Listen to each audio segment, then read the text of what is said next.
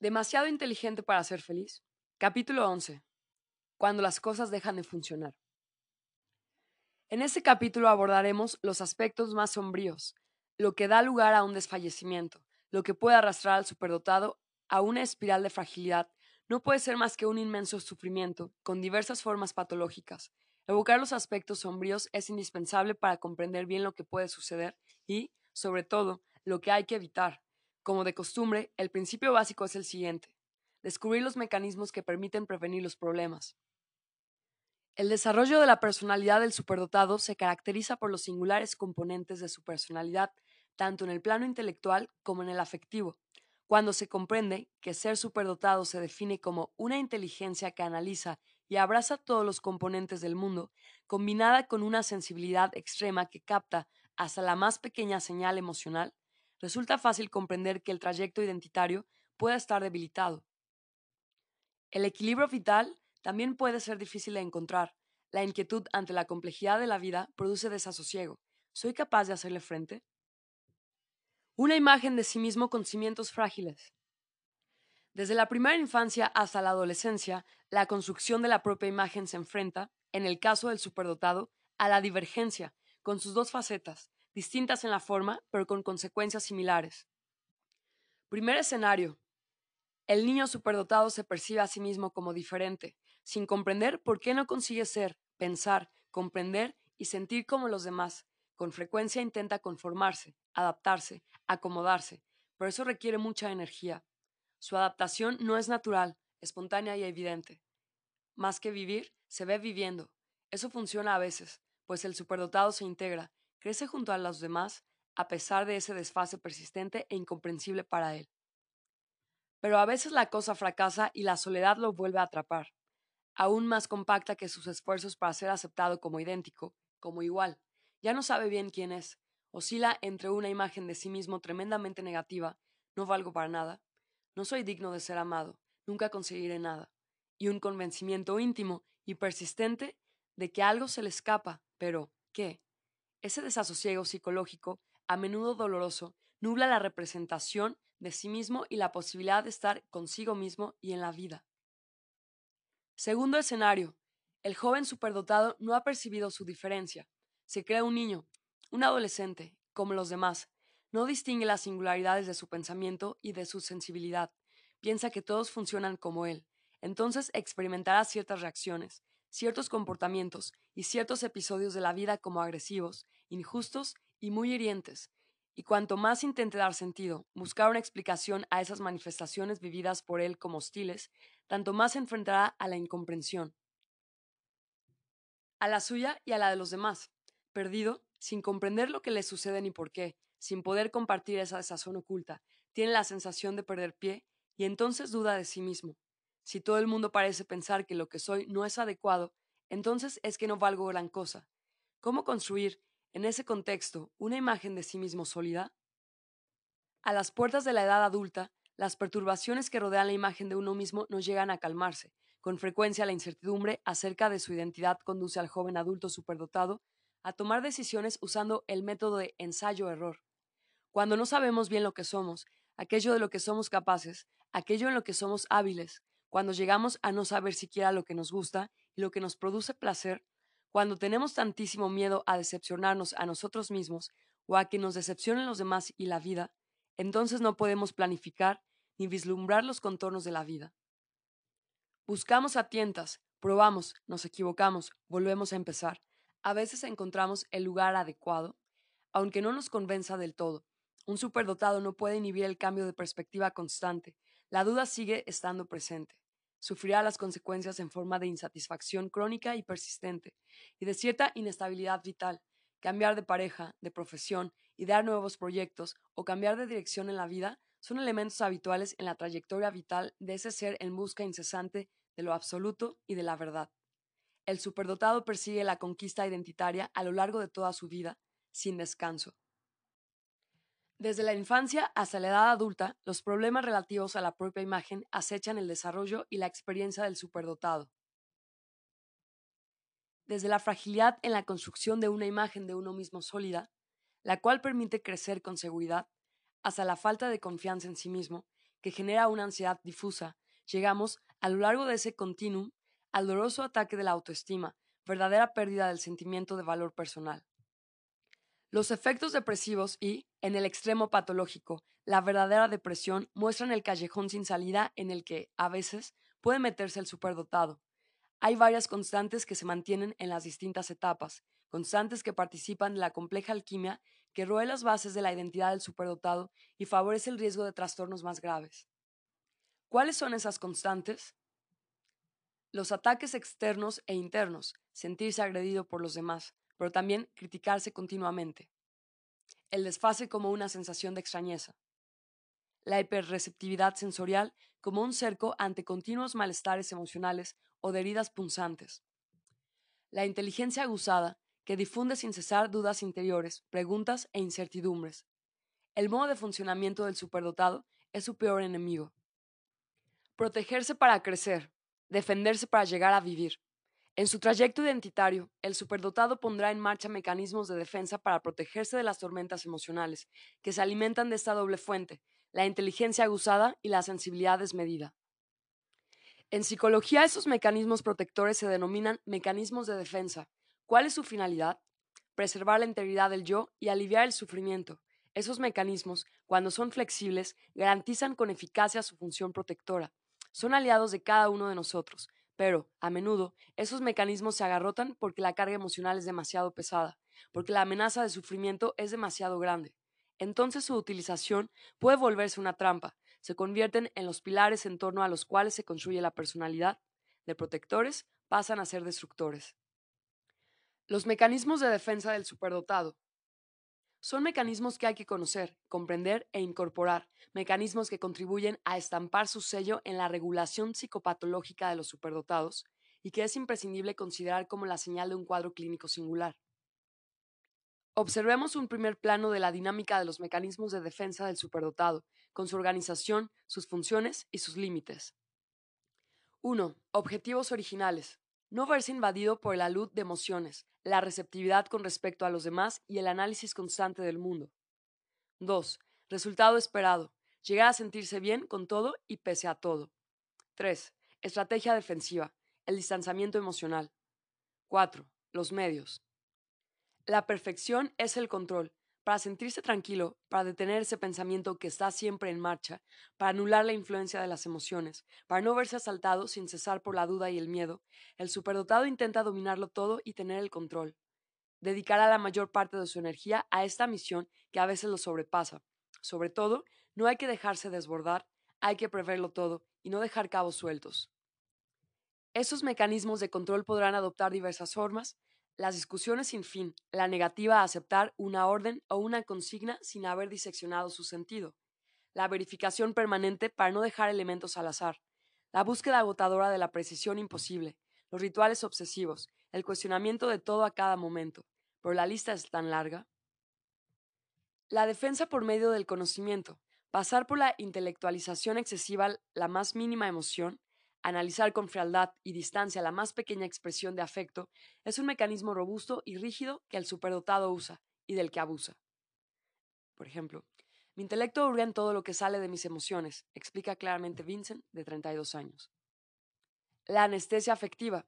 Resulta espectacular cuando este mecanismo de defensa alcanza su paroxismo, relata Nicolás. A fuerza de haber asfixiado mis emociones, hoy ya no sé cuáles se han adaptado en función de las situaciones, ya no sé ni siquiera cómo se expresan las emociones, si con palabras, con gestos o con actitudes. Eso me confunde, porque parezco todo el tiempo extraño y ajeno a lo, a lo que sucede. Con mi novia es un desastre. Entonces observo lo que hacen los demás e imito sus reacciones emocionales. Es la única solución que he encontrado. Yo, que era tan sensible, ahora ya no siento nada. No sé cómo dar marcha atrás. El humor. Transformar las cosas de la vida en una bula permanente considerar las situaciones desde un punto de vista risible, convertir una palabra hiriente en una ocurrencia. El superdotado maneja con destreza todos los ardides del humor. ¿Cuáles son las ventajas de esto? Una hábil manipulación de las emociones que se pueden así transmitir bajo un aspecto cognitivamente correcto y apreciado, un distanciamiento hábilmente sobrellevado, una transformación de la amenaza emocional es un as en la manga, bien jugado, pero con dos condiciones el humor debe usarse con moderación. Recurrir abusivamente a él anula cualquier relación auténtica. El encanto seductor se convierte entonces en un veneno para las relaciones. Segunda condición, que el humor no se use solo porque el superdotado, experto en la materia, lleva muy mal el humor del que es objeto, como si de repente ya no comprendiese sus mecanismos, porque si no sus reacciones pueden ser de una violencia sorprendente, muy inesperada, una violencia que enmascara, una vez más, la intensidad de la descarga emocional que ha sentido. Desconfianza, pues. 5. Los riesgos. La construcción de una personalidad dividida. Se corre el riesgo de dejar de estar conectado a las emociones, solo está activo al frente de la inteligencia racional. De ahí puede resultar fealdad, dificultad para sentir y para vivir las emociones, y al precio de una energía inmensa que agota los recursos psíquicos. Es la lucha contra uno mismo, contra lo que se es en esencia, ese dique que nos esforzamos en levantar entre nosotros y el mundo, ese caparazón que salvaguardamos para no ser alcanzados emocionalmente, ese desapego ostentoso, requieren una vigilancia constante y agotadora, y, cuando el mecanismo, bajo el peso de una emoción violenta, no pueda sostener la pesada carga, el abatimiento y la desesperación absorberán al superdotado, sin ninguna posibilidad de protección. Se encontrará cara descubierta ante el sufrimiento que lo anega. Una corriente lo arrastra hacia trastornos psicológicos más graves que entorpecerán su peligroso recorrido. ¿Se puede hablar de una patología específica del superdotado? No se trata de eso. En primer lugar, ya lo hemos dicho, ser superdotado no es una patología. En cambio, el sufrimiento del superdotado, aunque pueda revestir formas clásicas de los trastornos psicológicos, no puede abordarse de la misma manera. La diferencia está ahí, no en la forma del trastorno, de apariencia clásica, sino en su contenido. Hay algunos sufrimientos que se presentan de manera característica en el adulto superdotado. En consecuencia, aunque esos cuadros clínicos no estén inventariados en las clasificaciones internacionales de trastornos psicológicos, su frecuencia de aparición, siempre con las mismas particularidades, debe ser conocida por los especialistas clínicos. El sentido de la vida empatando en cuestionamientos infinitos. El dolor de vivir. El dolor de vivir. Las ganas de vivir permanecen intactas, lo cual es muy distinto del estado suicida, pero la dificultad para vivir resulta insalvable. Simplemente no es posible. Resume una paciente de 42 años, quien dice que todas las mañanas se pregunta cómo va a superar ese día. Durante los primeros cinco minutos tengo ganas de suicidarme porque pienso en todas las cosas a la vez. Es espantoso. No porque se sienta capaz, como sucede en los estados depresivos que la medicina denomina apatía o abulia, sino a causa de la energía que habrá que movilizar para 1. Protegerse. 2. Interesarse por las cosas. 3. No considerarlo todo inútil. 4. Dar sentido a la propia existencia. 5. Disimular ante los demás, lo que se convierte en un suplicio insoportable e intensamente doloroso. En una sesión de terapia decidimos hacer un juego de rol. Nathan, de nueve años, es el psicólogo. Me pregunta, ¿cuál es la pasión de tu vida?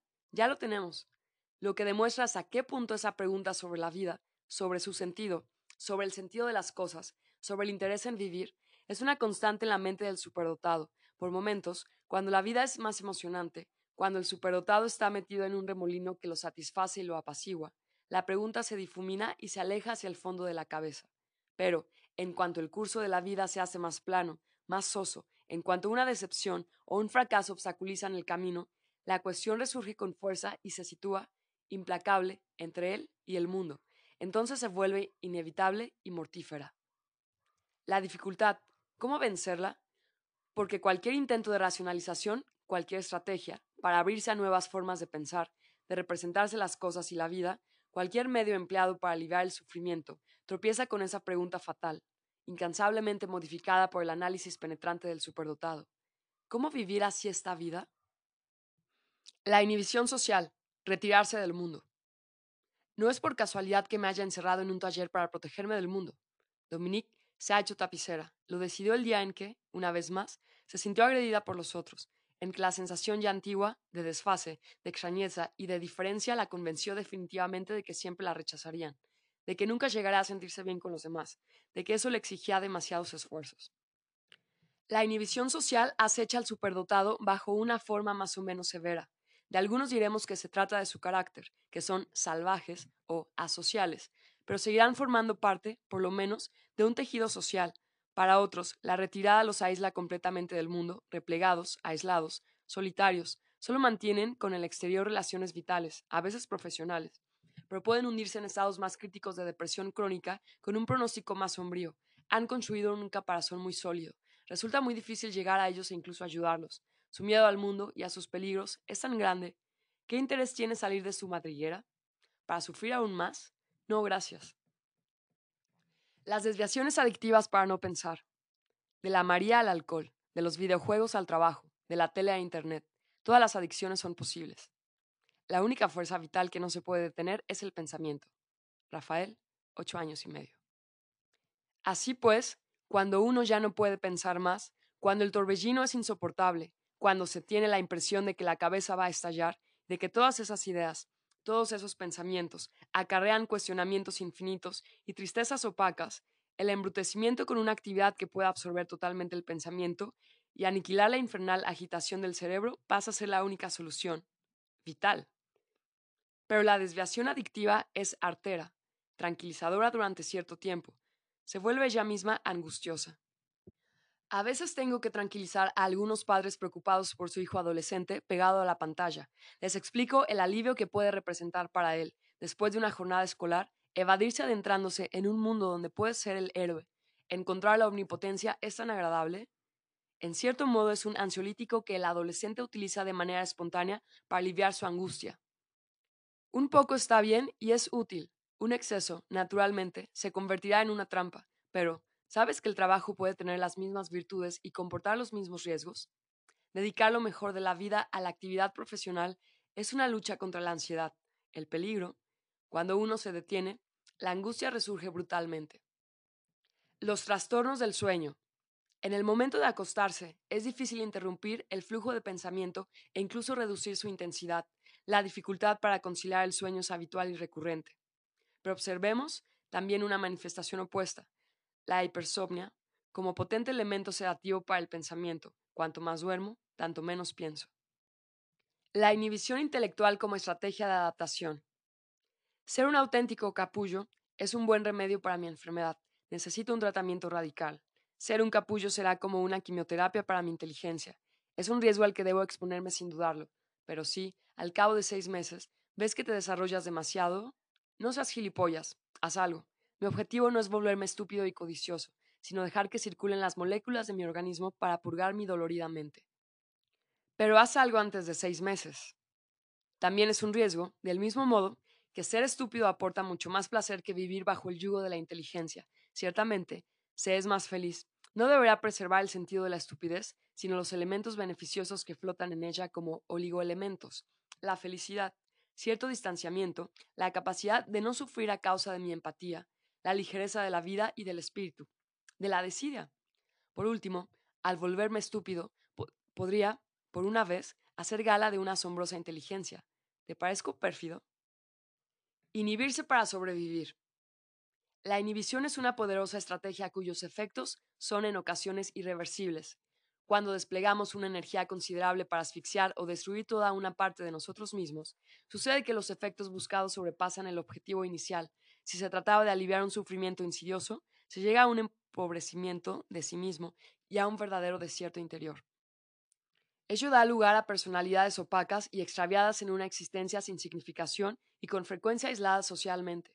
El objetivo de volverse estúpidas las ha hecho indiferentes a sí mismas y transparentes ante los ojos de los demás. Humor cambiante sin razón aparente. Tengo la impresión de tener cambios bruscos de temperamento. De repente estoy contentísima y al cabo de un rato me siento triste. Laura, 25 años. Ligado a la rapidez de activación de los vínculos arborescentes, el encadenamiento de ideas activa con un tempo más rápido representaciones, pensamientos, emociones y recuerdos de coloración tanto positiva como negativa, ansiógenos o agradables.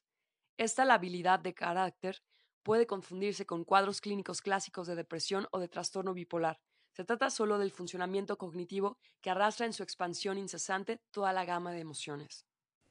Para el subdotado, es una experiencia a veces difícil de sobrellevar, porque ya no tiene acceso a las raíces de esos cambios rápidos de humor. No sabe por qué está triste, ni por qué se siente bien. En cierto modo, es la víctima impotente de un funcionamiento cerebral que lo domina y lo sobrepasa. Ya no tiene acceso a sí mismo, lo que puede constituir también una fuente de angustia y de malestar. Pasa a ser inaccesible a una comprensión clásica y al hecho de hacerse cargo de las cosas. El peligro, los errores de diagnóstico.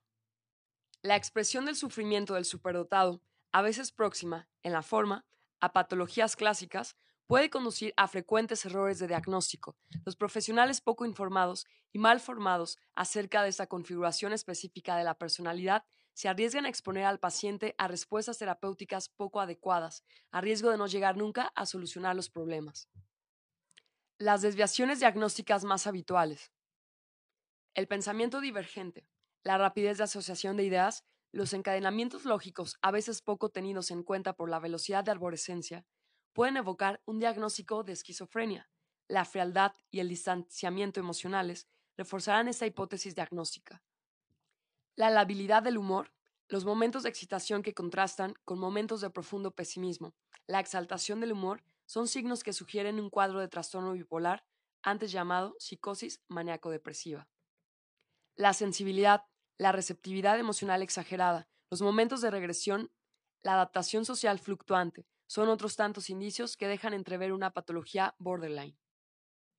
La depresión, el trastorno de ansiedad, la fobia, se distinguirán bien, pero no estarán incluidas en su organización singular, desconfianza. El superdotado, víctima a su pesar de estas equivocaciones diagnósticas, tan deseoso de encontrar una salida a sus sufrimientos, comenzará un largo peregrinaje de psicólogo en psicólogo, de diagnóstico en diagnóstico. Al principio se lo cree, pero luego, poco a poco, se sofoca. Y aparece una nueva trampa. Ahora ya no confía en nadie, y menos aún en aquellos que pretenden comprenderlo y cuidarlo. El desacierto en el diagnóstico ha bloqueado el acceso a la ayuda que buscaba y reclamaba a voz en grito, sin saber cómo pedirla, es para sí mismo un enigma. Las trampas del apoyo.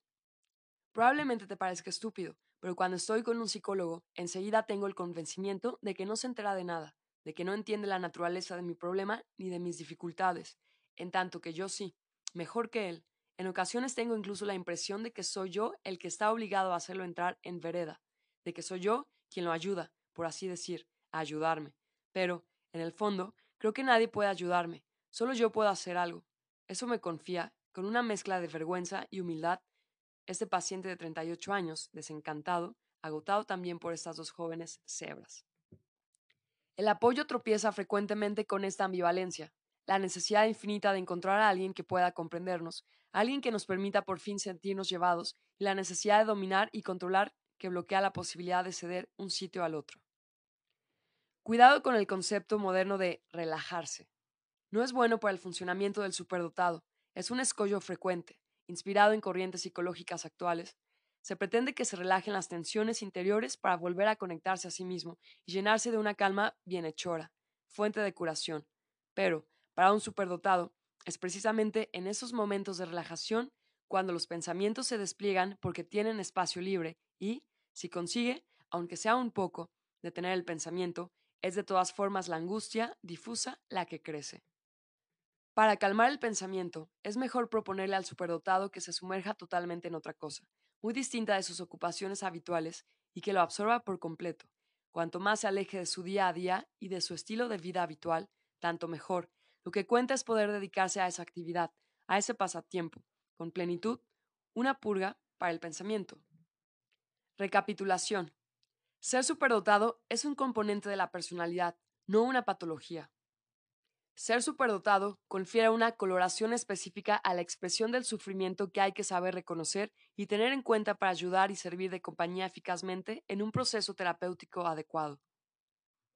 Ignorar las especificidades de la estructura psicodinámica de la personalidad del superdotado implica correr el riesgo de cometer errores de diagnóstico que pueden producir en él sufrimientos inextricables y desviaciones en su vida.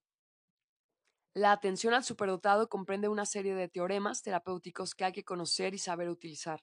En concreto, podemos apoyarnos en el yo cognitivo, a menudo intacto pero reprimido. El hecho de pensar está en el origen del sufrimiento. Pero podemos ayudar al superdotado a domesticar de nuevo su pensamiento para ganarse un aliado en su proceso de rehabilitación.